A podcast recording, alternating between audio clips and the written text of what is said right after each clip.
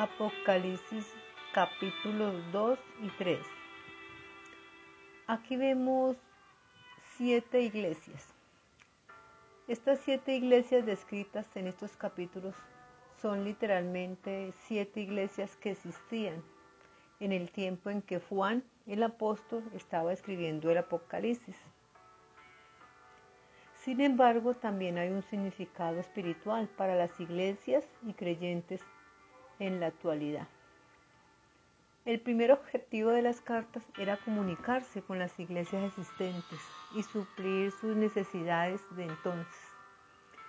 El segundo propósito es revelar siete diferentes tipos de iglesias o individuos a través de la historia e instruirlos en la verdad de Dios. Y al estar analizando esto, se me asemeja a una especie de auditoría interna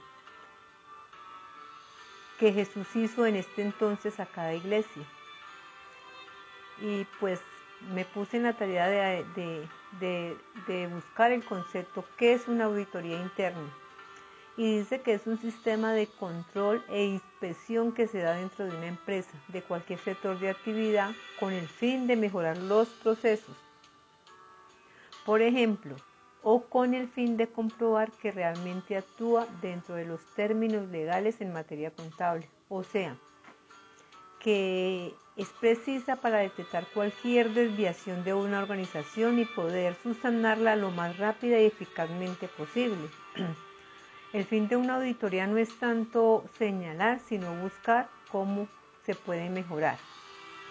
Teniendo en cuenta pues este concepto y recordando que la iglesia somos nosotros, vemos que a cada una le habló de manera personalizada y que, obvio, Jesús tiene un conocimiento profundo de las iglesias y habla de un modo muy práctico.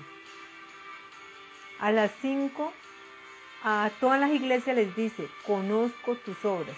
Es como si estuviera diciendo a cada uno de nosotros, conozco tus obras.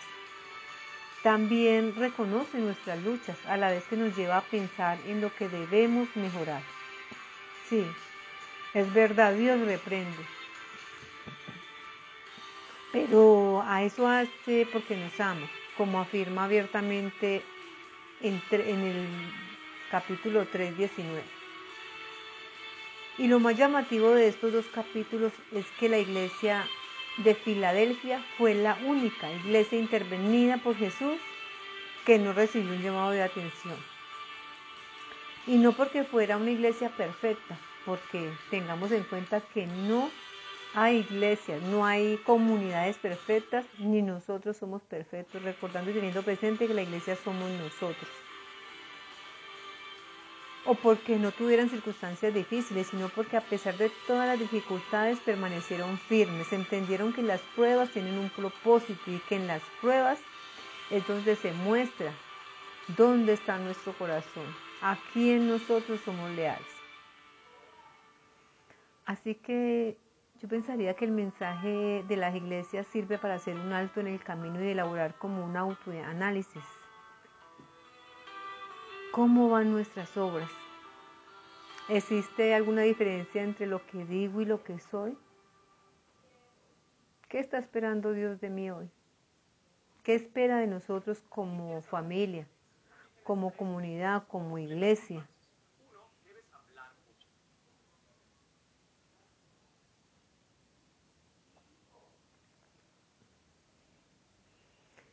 Estas preguntas resuenan desde los tiempos de las antiguas siete iglesias hasta hoy. Debemos estar abiertos a los cambios radicales, a que ellas, a que todo este contenido del capítulo 3 y 4 nos llama, si queremos salir vencedores. La buena noticia es que Jesús quiere y por eso nos invita y nos capacita ahora a cambiar. Miremos las clases de iglesias. La de Éfeso era la iglesia que había dejado su primer amor. La iglesia de Esmirna, una iglesia que estaba sufriendo persecución. La iglesia de Pérgamo, la iglesia que necesitaba arrepentirse la iglesia de Tiatira, la iglesia que tenía una falsa profetisa, la iglesia de Sardis, la iglesia que se había quedado dormida. La iglesia de Filadelfia era la iglesia que había perseverado pacientemente. Y la iglesia de la Odisea, la iglesia con una fe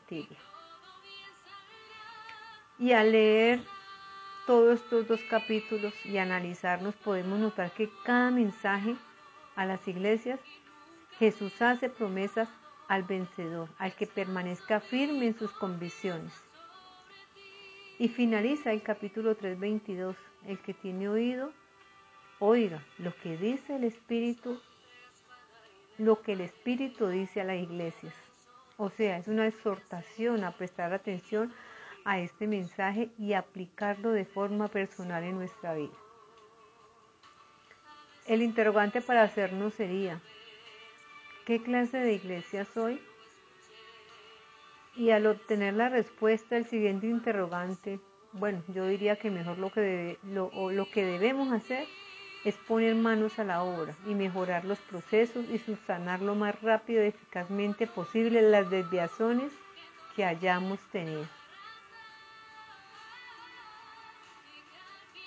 Bendiciones.